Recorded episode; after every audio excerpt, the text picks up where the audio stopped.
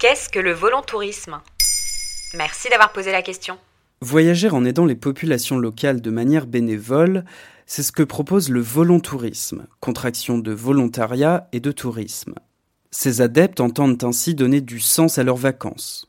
Mais des ONG alertent sur les dérives commerciales du volontourisme qui n'aident pas forcément au développement des régions visées. Selon la radio publique américaine, il y aurait plus de 1,6 million de touristes volontaires chaque année. Tout cela part d'un bon sentiment. Quand on a le temps et l'argent pour voyager, pourquoi ne pas le mettre à profit pour améliorer les conditions de vie des populations pauvres?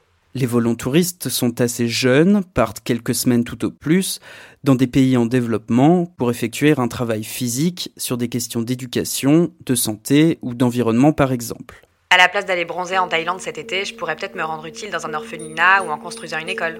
Mais comment je fais pour trouver un lieu qui m'accueille?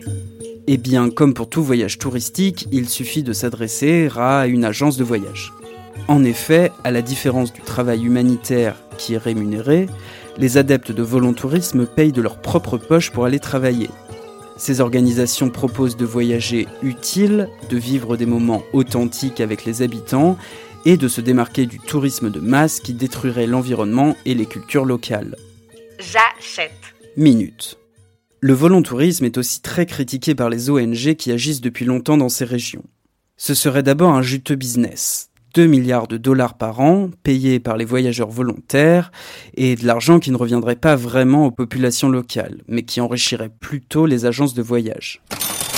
On accuse aussi le volontourisme de véhiculer une certaine forme d'impérialisme. Les touristes pensent faire le bien alors qu'ils ignorent souvent tout des pays et des cultures qu'ils visitent. Pire encore, est-ce bien raisonnable de laisser des jeunes gens inexpérimentés avec des enfants orphelins ou malades? Ces mêmes enfants qui pourraient développer des troubles psychologiques à force de voir défiler de nouveaux volontaires toutes les semaines. Bref, le volontourisme, ça ne fait pas forcément du bien, ça peut même faire du mal. Mais voyager éthique est possible, aider et donner de son temps pour l'intérêt général aussi. Pour ce faire, mieux vaut se reporter aux associations et organisations dont l'expérience et l'expertise sont reconnues, comme l'association franco-belge du service volontaire international. Et pour en apprendre plus sur ces enjeux, je vous conseille notre précédent épisode sur l'altruisme efficace. Voilà ce qu'est le volontourisme. Maintenant, vous savez. En moins de 3 minutes, nous répondons à votre question. Que voulez-vous savoir? Posez vos questions en commentaire sur toutes les plateformes audio et sur le compte Twitter de Maintenant Vous savez.